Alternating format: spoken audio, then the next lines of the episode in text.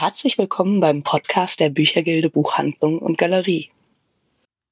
Ich freue mich sehr, dass ich heute Ronald Vogt und Sibylle Hein bei mir habe, die in unserer Reihe Buchbranche in Zeit uns ein paar Fragen zu Libri beantworten werden. Was Libri ist, ist meine allererste Frage. Nur so viel vorweg. Ähm, tatsächlich ist Libri verantwortlich dafür, dass wir wie auf magische Art und Weise morgens alle Bücher, die wir am Vortag bestellt haben, schon da haben und die uns über Nacht in die Buchhandlung gestellt werden. Also von daher ein sehr spannender Teil dieser Branche. Vielen Dank, dass Sie sich die Zeit genommen haben. Gerne. Gerne. Gut, also erklären Sie uns doch mal ganz kurz, was Libri ist. Ja, Libri ist ähm, einmal die, für die Lateiner unter Ihnen ja das lateinische Wort für Bücher. Das ist sehr passend, weil wir ein Buchgroßhändler sind. Also wir haben all die Bücher am Lager, die möglicherweise Ihre Kunden gerne hätten und die Sie nicht im Laden haben. Also wir sind quasi Ihr Hintergrundslager. Und das Besondere eben, wir liefern über Nacht. Genau. Und wie viele Titel hat Libri circa vor Ort und äh, aus welchen Bereichen? Also was gibt mhm. es bei Libri? Im nordhessischen Bad Hersfeld gibt's große Hallen, die es möglich machen, die Bücher auch sehr schnell aus dem Lager herauszubekommen. Dort lagern zurzeit ungefähr 600.000 verschiedene Titel, also wesentlich mehr Bücher, weil die meisten Titel haben wir in mehrfacher Menge da. Und dazu äh, sind wir gerade dabei, dass noch ein paar Millionen Titel dazukommen. Nämlich kommen wir später noch wahrscheinlich dazu. Diese Titel, die werden in dem Augenblick, in dem die Buchhandlung sie bestellt, bedruckt und dann auf dem Weg zur Buchhandlung gebracht. Nennt man Print on Demand. Schon mal ein Fachwort. genau. Ähm, und welche Art von Bücher hat Libri dann so da? Also im Prinzip haben wir alles da, was in dem Jahr erscheint. Also wir sind sehr, sehr aktuell. Und was die Backlist angeht, ähm, haben wir die Titel, die noch eine Verkäuflichkeit haben, so dass es sich lohnt, die ans Lager zu legen, weil wir sind auch ein Wirtschaftsunternehmen und wir haben, das ist vielleicht nochmal interessant zu wissen, ungefähr 3000 Buchhandlungen, die wir beliefern. Und dann können Sie sich vorstellen, dass natürlich auch Titel, die seltener verkauft werden, bei uns noch eine Verkaufszahl haben, wo es sich lohnt, es ans Lager zu legen. Also mhm. sprich, wir haben aus allen Bereichen, ja, also man denkt natürlich immer erstmal an belletristische Titel als jemand, der in eine Buchhandlung geht. Das ist in der Regel alles vorhanden. Wenn jetzt ein Titel älter ist und sich eben kaum noch verkauft, dann wird er bei uns auch ausgelistet. Das kennen Sie, dann versuchen Sie manchmal es auch antiquarisch ähm, für Kunden zu besorgen. Buchhändler sind da ja ganz pfiffig im Herausfinden, wo Titel noch ähm, lieferbar sind. Aber im Prinzip ist es bei uns einfach die Entscheidung, in welcher Exemplarzahl verkauft sich ein Titel. Das nennt man Lagerumschlag, ja. Und ähm, von daher kann man gar nicht unterscheiden. Ja, also ist das jetzt ein Schulbuch oder ist das ein Titel, den nur Studenten brauchen, sondern. Ja, und mhm. dazu versuchen wir ja auch für die Buchhandlungen und deren Kunden interessante türkische Titel auf Lager zu haben, französische Titel, englische Titel, ähm, italienische und spanische auch ein paar. Also das, ja, was äh, dem Buchhändler so an Fragen unterkommt, wir versuchen es da zu haben. Mhm. Natürlich nicht perfekt, aber ja. doch eine ganze Menge. Und 600.000 ist eine ganze Menge. Man sagt, dass der deutsche Buchmarkt insgesamt so eine Million Titel ungefähr hat. Es gibt 60.000 Neuerscheinungen jedes mhm. Jahr. Ich hätte jetzt 70.000 gesagt. Aber Vielleicht in manchen ist, Jahren auch 70. Es ist wirklich, das ja. kann man sich schon gar nicht vorstellen, so viel. Ja. Das ist unfassbar ja. viel. Das ist, ähm, letztes Jahr ist es durch Corona und Papiermangel ein bisschen weniger geworden. Mhm. Von daher könnte es sein, ja. dass wir wieder eher bei 60.000 sind. Aber wir hatten auch schon mal 70.000. Ja. Äh, ja, es ist wirklich spannend. Ähm, und wie wählt Libri aus, welche Bücher dann tatsächlich ans mhm. Lager genommen werden oder welche dann auch nicht? Ist zum Teil ja von der Sibylle eben schon beantwortet worden. Ähm, insgesamt geht es um Wirtschaftlichkeit. Mhm. Für jede Buchhandlung geht es darum, dass sie Bücher so auswählt, dass ihre Kunden sie haben wollen. Und bei Libri geht es auch darum. ähm, wir kaufen nicht bei Libri Verlage ein, sondern wir versuchen Titel einzukaufen, die sich verkaufen. Im Prinzip machen wir es ähnlich wie Sie. Auch unsere Einkäufer reden mit den Verlagen und die geben ihre Einschätzung ein, wie ein Titel sich verkauft. Bei Autoren, die man kennt, ja, können wir natürlich in unsere Software gucken und wissen, ob der sich verkauft. Also die Spitzentitel sind ja in der Regel allen bekannt, ja. Und bei den anderen kauft man dann mal vorsichtig ein, ja. Also das heißt bei mhm. uns in Mengen, die unter zehn sind, ja. Also weil als Großhändler kauft man natürlich eher groß. ja, ich finde das immer spannend. Wir sehen ja tatsächlich auch in unserer äh, Bibliografie, wie viele Job, Titel äh, oder wie viele Exemplare Libri mindestens vor Ort hat. Mhm. Und wenn man dann so äh, mindestens tausend und ein äh, Exemplar mhm. sieht, das sind schon mal ganz andere Mengen mhm. als bei uns. Ja. Gut, bei 3000 Kunden, ne? Ja, muss es auch so sein, damit jeder was kriegt. Mhm. Naja, zumal ja die dann auch noch mehr bestellen, also nicht nur ein Ex oder ja. gerne mal mehr als eins, wenn man es auch selbst naja, verkaufen also das will. ist tatsächlich, also unsere, Ronald, das hast mhm. du vielleicht im Kopf, die ähm, Bündelung, in der wir verkaufen, also das heißt mhm. Bündelung, ja, liegt bei 1,1, 1,2. Also das, das heißt, heißt, Sie als Buchhandlung kaufen fast immer nur ein, also beziehen von Libri fast immer nur ein Exemplar. Mhm. Und ab und zu halt mal auch ein bisschen mehr, aber meist die Eins. Ja, ja, spannend. Und das ist eine logistische Herausforderung, immer einzelne Bücher aus dem Lager zu nehmen und zuzuführen. Hm. Das ist tatsächlich spannend. Wobei das ja, vielleicht kann ich eine Frage vorziehen, weil das ist, äh, weil äh, wir sind natürlich, wir haben zwar auch, äh, wir haben ungefähr 50 Prozent Durchlaufgeschäft. Mhm. Das ist ein Fachbegriff für unsere Zuhörenden. Das bedeutet, die Titel, die wir für KundInnen bestellen, ähm, und nicht für unser Lager, also wo wir die eins bestellen. Haben. Ja. Genau, das ist das, wo wir eins bestellen. Haben.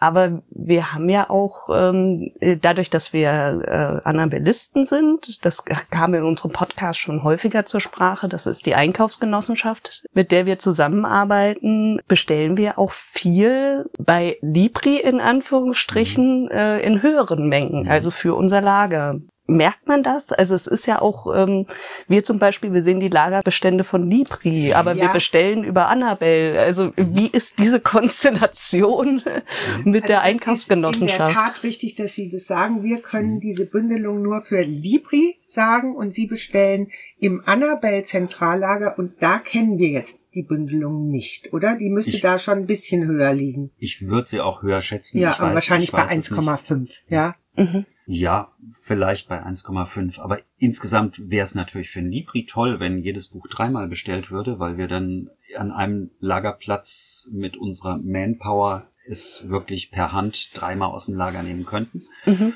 Und ähm, das Normale ist die Menge eins. Es geht jemand an den Lagerplatz und nimmt ein Exemplar heraus. Und mhm.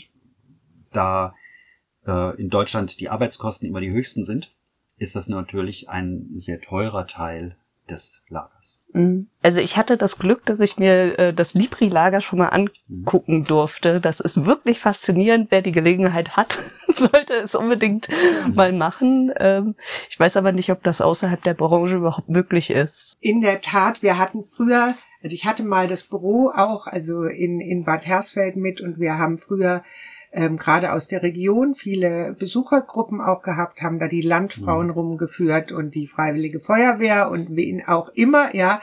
Aber das mussten wir leider einstellen, weil das tatsächlich ähm, zu viele Leute bindet, ja. Mhm. Und ähm, wir da, und jetzt durch Corona war es sowieso ja. Schulklassen, also die Buchhändlerschule. Mhm die in Frankfurt sitzt. Ja, und, und die der Ronald dann immer ähm, im Haus herumführt, die dürfen natürlich, ja. Also deswegen ja. Wobei sie wir sind noch nicht mhm. wieder so weit. Also die Buchhändlerschule wird hoffentlich im nächsten Jahr wieder dann kommen können mhm. nach Bad Hersfeld.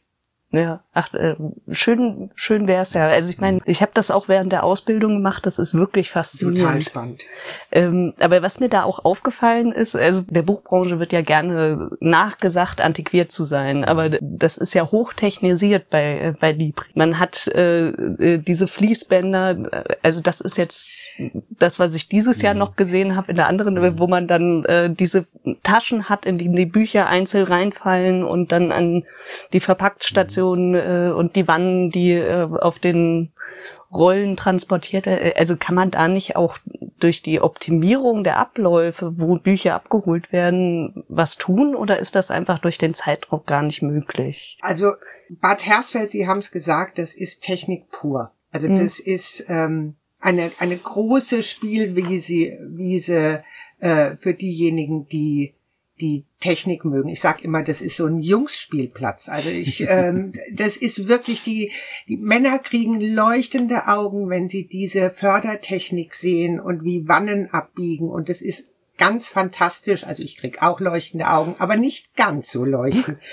ähm, und glauben Sie, was da optimierbar ist, das haben wir in der Tat optimiert, weil das ist eine der wenigen Schrauben, wo wir ansetzen können. Eben zu gucken, äh, was kann da durch Software, durch Technik gemacht werden. Ne? Mhm. Also an der Stelle sind wir, glaube ich, richtig gut aufgestellt. Und ich finde, das passt ähm, auch noch dazu zu sagen, was ist, also weil die Eingangsfrage war ja auch, wer oder was ist Libri? Und wir sind ein sogenanntes Bar-Sortiment, also das ist der, der Fachausdruck. Und Bar heißt eben tatsächlich da haben. Und wir waren aber immer von der Geschichte her ein Unternehmen, was als Großhändler immer Zusatzdienstleistungen für Buchhändler anbietet. Und diese Zusatzdienstleistungen sind häufig ja techniklastig. Also das mhm. heißt, wir bieten Ihnen ja auch Unterstützung an in, in Warenwirtschaftssystemen oder im, im Shop, also in Technik, technischer Hinsicht. Und von daher sind wir selber natürlich technisch, ähm, hoffen wir zumindest, richtig gut aufgestellt. Ja, und insgesamt geht's ja ganz viel bei Libri um das Thema Logistik. Also mhm. Buchgroßhändler, ja, weil die Grundware ist das Buch aber äh, die Frage, wie bekomme ich das Buch in die Buchhandlung, das ist reine Logistik. Mhm. Und wie bekomme ich es auch aus dem Lager möglichst schnell wieder heraus, weil das ist ja die große Kunst, äh, dass Sie bestellen bis 18.30 Uhr hier in Frankfurt und erwarten, und normalerweise schaffen wir das auch, dass bis morgens um neun It's Magic. da graue Plastikwand stehen, die sie auch wieder an uns zurückgeben, aber der Fahrer hat die Ware zu ihnen in die Buchhandlung gebracht und ihr Kunde kann sie am nächsten Tag abholen. Das ist die Kerndienstleistung und das ist mhm. zu großen Teilen eine magische Logistik.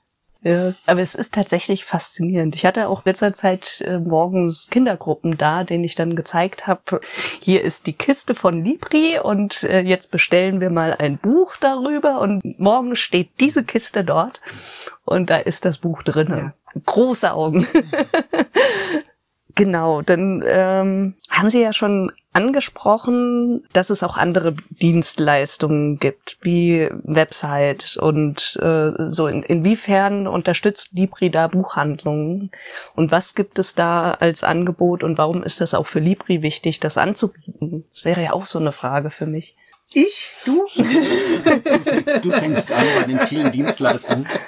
Libri ja, also Campus, ich hatte ja hm? schon gesagt, dass wir eigentlich eher in also wir sind so eine Art Rationalisierungsfirma auch für den Buchhandel. Also wir unterstützen da, wo, äh, was der Ronald Logistik genannt hat, also wo der Buchhändler ähm, alleine zu hohe Kosten hätte. Ja, ja, Ob also Software, also ganz viel Software heute. Ja, also letztlich sind es tatsächlich Systeme. Das gibt's, also wir unterstützen auch Kassensysteme oder also alles, was der Buchhändler braucht um seinem Alltag entspannter nachgehen zu können, ja. Und dazu gehört natürlich heutzutage eine Website, dazu gehört eben ein funktionierendes System, wo man nachgucken kann, habe ich den Titel am Lager oder hat's auch der Großhändler, also haben wir es am Lager. Ähm, ich finde das auch magisch, dass man in ein fremdes Lager gucken kann und sagen kann, ja, da sind drei Exemplare und morgen hast du eins davon. Mhm. Und ähm, im Prinzip alles, was Sie in Ihrer Arbeit entlastet. Wir verschicken auch also wenn zu Ihnen ein Kunde in den Laden kommt und sagt, ich möchte ein Buch, was Sie nicht da haben, dann ähm, kann man auch dem Kunden sagen, macht nichts, ich schick's dir auch nach Hause. Also wenn jemand zum Beispiel nicht in Frankfurt wohnt, ja, mhm. und sagt, ich bin leider aus Düsseldorf, dann schicken wir das für das Sie. Das ist wirklich leider, ja.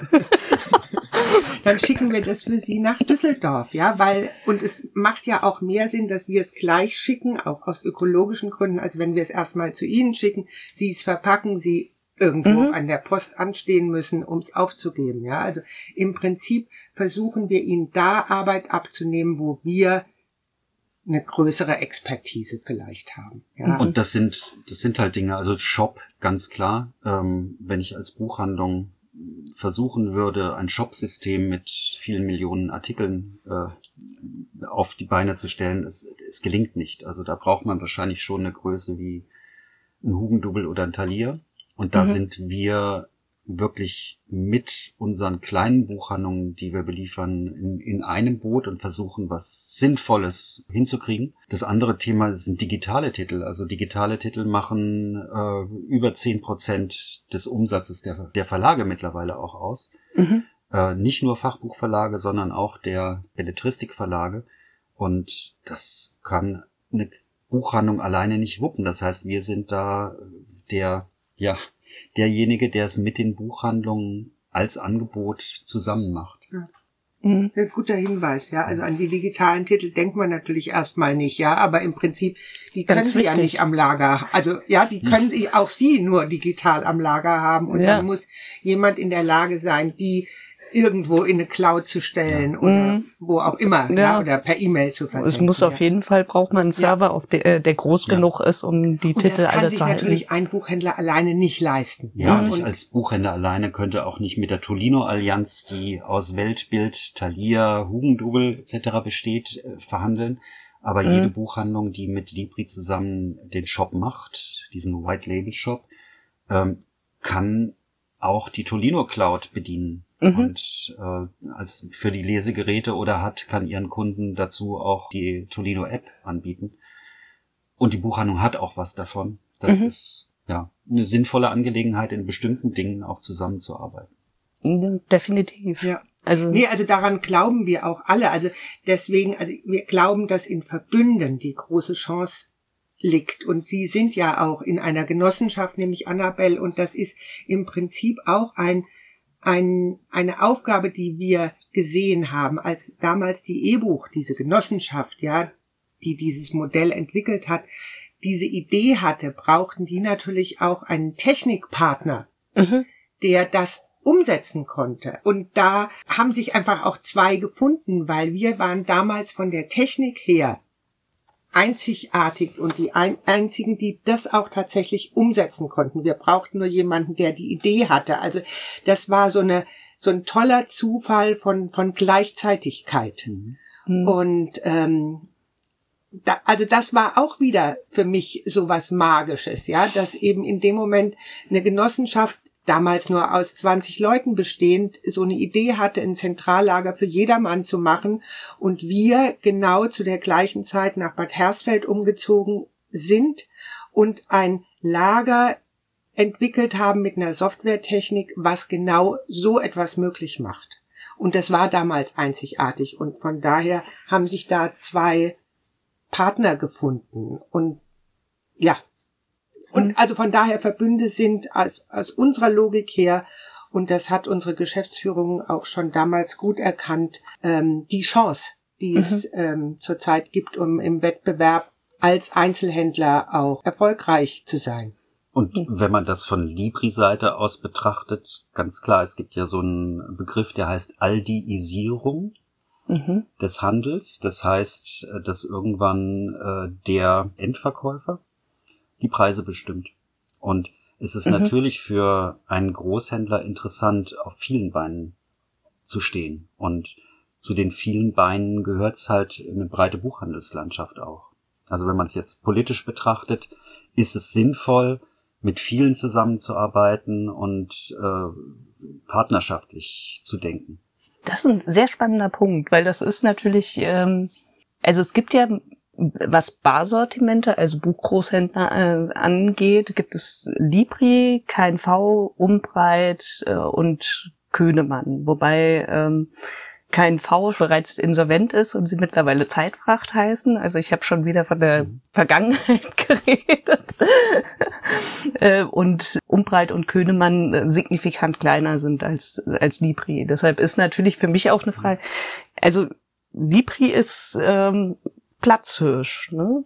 Also als ich zu Libri kam 1995 waren wir, also da gab es damals noch drei kleine, ja. Also ich will damit sagen, das war immer schon ein Oligopol. Mhm. Ja, also es gab Zeiten zu Beginn des 20. Jahrhunderts, also weil diese Barsortimente gab es schon sehr lang, da war man mehr regional aufgestellt. Da gab es viele, so wie der Pressekrosso heute mhm. ist. Ja, also vergleichbar.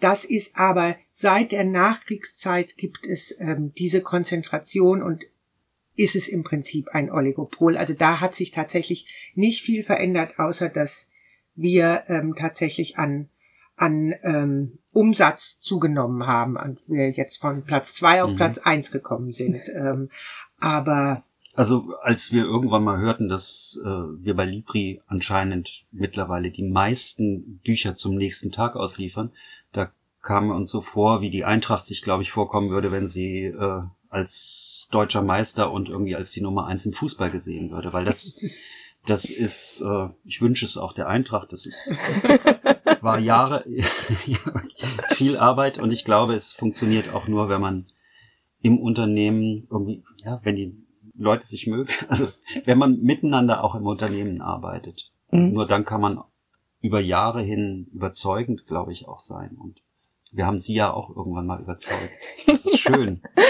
ja, das ist eine, finde, deshalb fand ich dann den Aspekt eben so mhm. spannend, weil das natürlich äh, schon rein ähm, volkswirtschaftlich ist es ja interessant, wenn man ein Oligopol hat mhm. äh, und es trotzdem selten vorkommt, dass die Marktmacht, die man real hat, ähm, entsprechend ausgenutzt wird. Mhm. Mhm. Wobei es dann ja auch, äh, jetzt komme ich mal wieder zu dem, was ich eigentlich ganz vorne fragen wollte. Es gab ja dann äh, so die Kontroverse vor zwei Jahren, glaube ich, oder ähm, 2020, genau, das war mhm. während Corona schon, äh, dass Libri sehr viele Titel auf einmal ausgelistet hat, also mhm. nicht mehr ans Lager genommen hat. Wo ja dann auch der Vorwurf kam, dass die Marktmacht genutzt mhm. wird. Äh, mhm. Wie kam es dazu? Also war das Marktmacht nutzen oder war es was anderes? Also im ersten Teil war es ganz klar äh, der Kaufmann. Mhm. Wenn Sie Ihre Buchhandlung sehen und der Betriebsberater, und gut, bei Libri ist es die Controlling-Abteilung, und der Betriebsberater sagt, also Sie haben einen viel zu hohen Lagerwert, Sie können sich das gar nicht leisten, das, was Sie da oben haben, weil das sind viel zu viele bezahlte Bücher und ihre Liquidität auf der Bank äh, leidet. Wir hatten es ja vorhin schon, Libri ist ja im Grunde eine große Buchhandlung und ähm, von, also wir sind jetzt bei circa 600.000 Titeln. Wir waren damals bei einer Million Titel, waren da auch sehr stolz drauf und haben festgestellt, dass es auch im Verlauf der Zeit sich vieles verändert. Also wir haben von diesen eine Million Titel 200.000 zwei Jahre lang kein Mal verkauft. Warum mhm. sollten wir diese Bücher da haben? Äh, das zweite, äh, dass wir, und da waren wir in Corona sehr, sehr froh, dass wir unser Lager schneller gemacht haben, indem wir weiter reduziert haben, auch mit dem Gedanken, dass wir zum gleichen Zeitpunkt, und das ist jetzt fast fertig, zum gleichen Zeitpunkt ähm, Plureos fertig hatten, das heißt den, den Buchdruck im Hintergrund. Mhm. Und dieser Buchdruck im Hintergrund bringt an Titelvielzahl viel, viel mehr als diese 200.000 Bücher, die grob gerechnet sich nicht so gut verkauft haben. Und wir haben dabei auch nicht irgendwie Verlage aussortiert, sondern wir haben Titel reduziert. Mhm. Und ähm, mal schauen, wie sich's weiterentwickelt. Als ich bei Libri vor 25 Jahren angefangen hatte, hatten wir 200.000 Bücher auf Lager. Jetzt haben wir 600.000 und wir hatten zwischendurch mal eine Million mhm. auf Lager. Ja, also es ist ja, glaube ich, trotzdem noch die größte, also gerade bei den Fremdsprachigen, das mhm. war, als wir von damals noch KNV gewechselt sind, war ich erstaunt, was ich da für eine Riesenauswahl an englischsprachigen Titeln und auch äh, einige an französischsprachigen mhm. hab, die ich direkt bekomme. Auch wenn gerade französische Bücher ja irgendwie nicht ganz so leicht zu kriegen sind. Nein. ähm, Gut, jetzt muss ich mich kurz sortieren, weil ich in meinen Fragen hin und her gesprungen bin und gar nicht mehr weiß, was ich noch gar nicht gefragt habe. Ähm, aber ich fand das eine sehr spannende Unterhaltung bisher. Ähm, aber äh, was natürlich jetzt auch in Bezug auf Frankreich sehr spannend ist, gibt es andere Länder, die eine ähnliche gute Infrastruktur, was den Buchhandel angeht, hat wie Deutschland? Nee, das ist wirklich etwas, was einzigartig ist. Also diese, also das ist ja im Prinzip wie Apotheken beliefert werden, nämlich über Nacht. Das gibt es tatsächlich nur in Deutschland. Das ist ähm, das ist auch tatsächlich bei uns gibt es das schon seit über 100 Jahren. Das hm. glaubt man nicht. Ja, damals ging es tatsächlich zum Teil mit dem Zug und war dann in zwei, drei Tagen da. Aber ähm, das ist etwas, was tatsächlich in der Geschichte gewachsen ist und was es so ein bisschen vergleichbar noch in Österreich und in der Schweiz gibt. Also da scheint so zu sein, dass die deutschsprachige Welt äh, irgendwie sehr buchaffin ist und dass man so das Gefühl hat, Buch ist so mhm. wertvoll, dass man es wirklich ähm, überall verfügbar halten sollte. Also wenn Sie in Frankreich oder in Spanien oder in Italien in eine Buchhandlung gehen und wollen ein Buch bestellen, dann gucken die Sie fassungslos an und äh, fragen, was Sie meinen, ja. Ähm, da ist, was da ist. Ja. Nee, also das ist schon echt etwas, was richtig besonders ist und was auch ihre Kunden ja manchmal schon erstaunt. Ne? Also das, mhm. das hört man ja auch ab und zu in den Buchhandlungen, dass wenn sie sagen, es ist morgen ab elf da, so der klassische Buchhändlersatz, dass dann mhm. manche Leute, die nicht so oft bei ihnen sind, sagen, was so schnell, ja. Mhm. Also das ist schon was sehr Besonderes ja. und sehr Deutsches. es ist ja effektiv auch so, dass es ähm, schneller äh, ist, also außer der Weg ist für einen total ungelegen, aber es ist äh, häufig, wenn die Buchhandlung um die Ecke ist, ist es praktischer, das dahin schnell zu bestellen, also als sich das schicken zu lassen, wo man dann noch auf die Post warten muss. Das ist im Grunde ein, ein wesentlicher Gedanke, der auch der Buchpreisbindung zugrunde liegt. Also mhm. wir haben ja ähm, eine Buchpreisbindung in Deutschland, um die wir immer alle kämpfen, die wir in dieser Branche sind. Und es ist in der Politik auch deshalb verhaftet, weil man gesagt hat, es soll, auch wenn jemand auf dem Land wohnt, ja, und nicht in der Großstadt ist, wo es viele Geschäfte gibt, ähm, mit dem Buch genauso schnell versorgt werden wie jemand, der eben in der Stadt ist. Das ist die Begründung für die Buchpreisbindung und in diesem Zusammenhang ist auch die Aufgabe des Barsortiments, also von Libri zu sehen, dass wir dafür sorgen, also wir fahren ja auch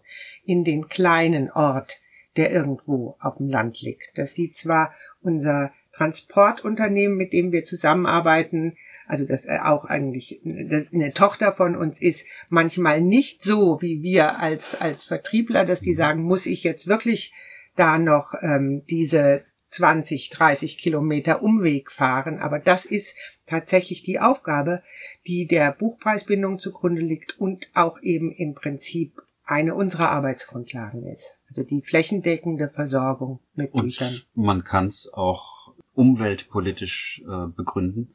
Also Klar, es gibt die einzelnen Fahrten äh, nach Tann in der Rhön. Ne? Aber wenn Sie morgens hier Ihre Bücher auspacken, dann haben Sie Bücher von möglicherweise 30, 40, 50 verschiedenen Verlagen und die sind in Wannen, die wiederverwertet werden und die viele hundertmal wiederverwertet werden. Und äh, sie haben keinen Verpackungsmüll.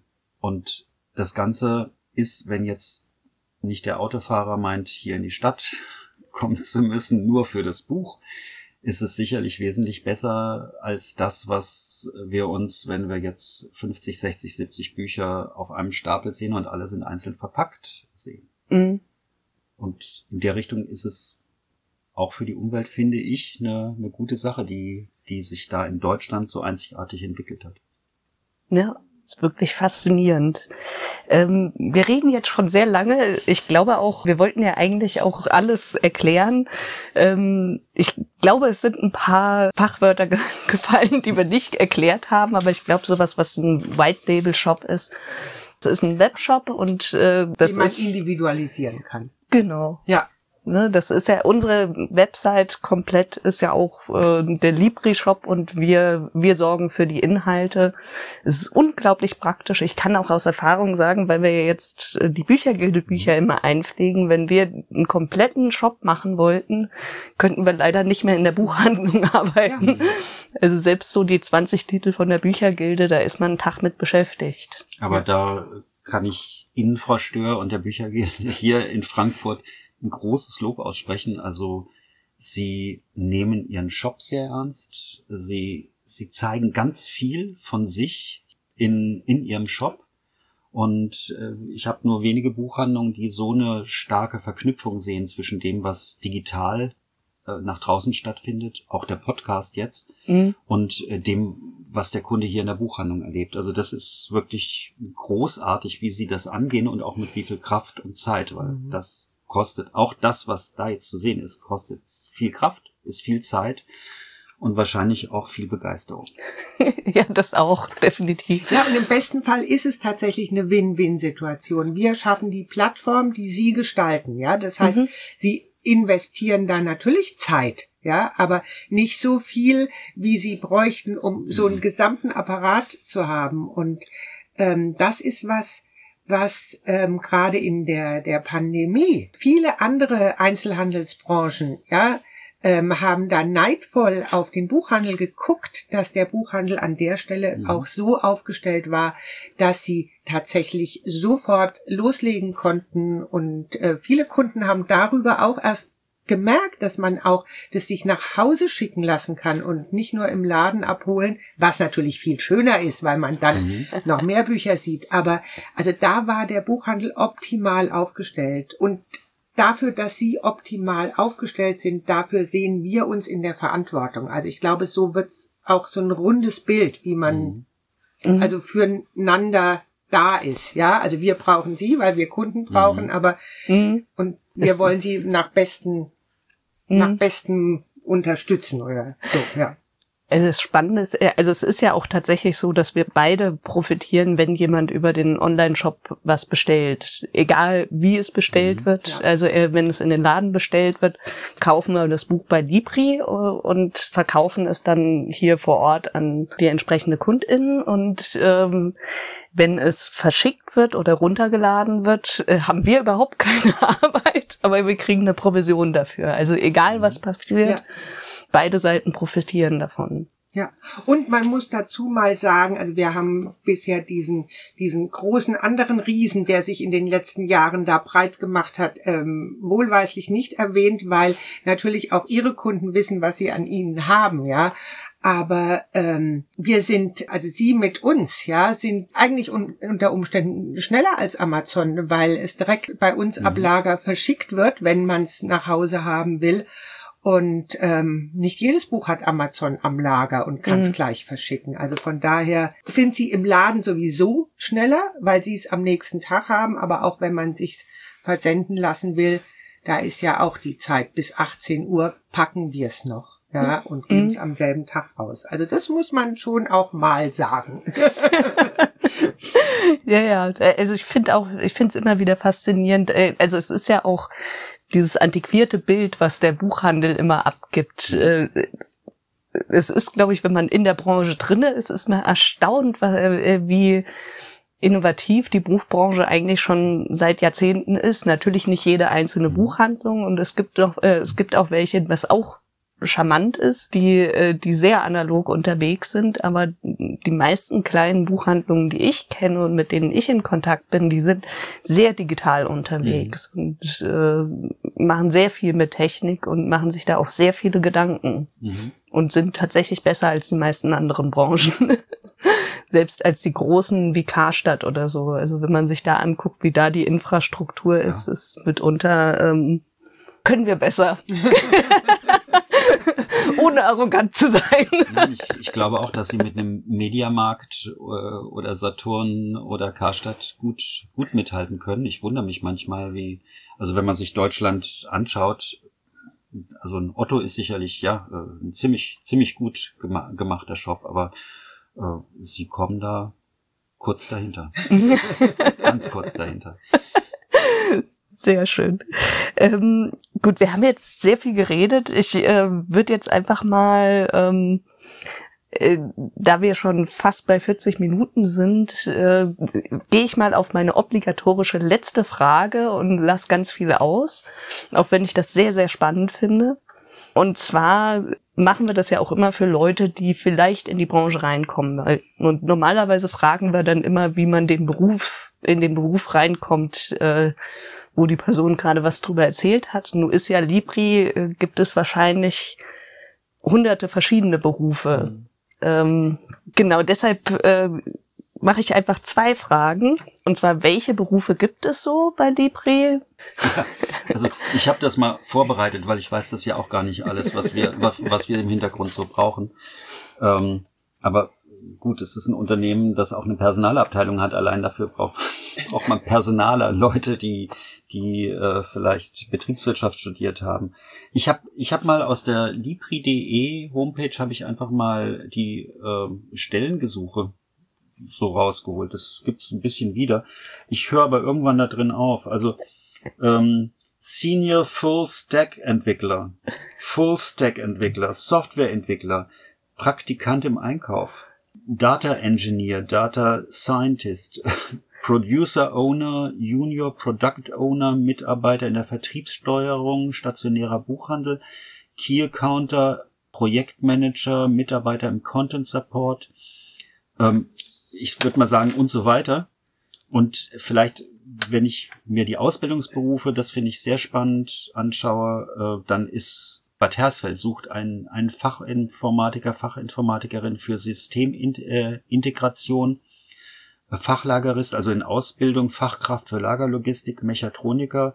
Und in Hamburg wird ein, Hamburg unterstützt das duale Studium angewandte Informatik und das duale Studium Wirtschaftsinformatik. Also mhm. man sieht, da ist ganz viel. Und es gibt aber auch ein paar Buchhändler, die bei Libri arbeiten. Die sitzen dann im Kundenservice oder sitzen Ihnen gegenüber? Machen Podcasts. genau, das wäre ja so meine Fra äh, zweite Frage gewesen. Wie wird man die Personen, die äh, BuchhändlerInnen ansprechen, wenn sie mit Libri in Kontakt kommen wollen?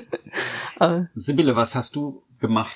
Also ich bin, bin Buchhändlerin und habe viele Jahre im Buchhandel gearbeitet, wie du auch. Also mhm. Also im Vertrieb sind wir in der Regel, oder da ist es gut, wenn man aus dem Buchhandel kommt, weil es natürlich auch wichtig ist, eine Vorstellung zu haben, was die Menschen bewegt, die unsere Kunden sind, ja, und ähm, da hilft eine ähnliche Denke, ja, also weil wir sind natürlich die Vermittler innerhalb des Unternehmens zwischen den Kunden und unserem eigenen Unternehmen. Und da ist ja immer die Frage, was macht Sinn, ja, also wir sind sozusagen die erste Prüfstelle. Also wir sind ähm, Buchhändler und ähm, im Außendienst sind wir zu 16. Und im Prinzip ist es sehr gut, wenn man aus dem Buchhandel kommt und im Prinzip sich da auch schon so ein bisschen auskennt. Wir selber bilden natürlich nur Groß- und Außenhandel aus. Ja, aber ähm, also im Prinzip ist für den Vertrieb ist es gut, Buchhändler zu sein. Und wirtschaftliches Denken zu haben und keine Angst vor dem Digitalen. Naja, das und, haben die jungen Leute äh, heute nicht mehr. Und, und ähm, sicherlich auch äh, ja emotional zugewandt zu sein und äh, in dem Bereich sicherlich weniger autistisch, sondern offen ja. zu sein. Hm. Also spricht durchaus was, was Menschen gemacht haben, die halt Buchhändler gelernt haben oder genau. Buchhändlerin. Da ist es nämlich auch gut, haben. offen ja. zu sein. Ne? Ja. Super, dann äh, vielen Dank, dass Sie sich die Zeit genommen haben. Ja. Danke, es war ein Vergnügen. Hoffe, Ihre Hörer gehen jetzt ähm, mit einem anderen Gefühl nochmal zu Ihnen rein, weil sie wissen, was Sie genau. alles tun. Und ohne Fragen. Und, und wer das Dank. Einzelmännchen im Hintergrund ist. Einzelfrauchen. Ja. ja. Das war der Podcast der Büchergilde Buchhandlung und Galerie. Vielleicht hören wir uns bald wieder.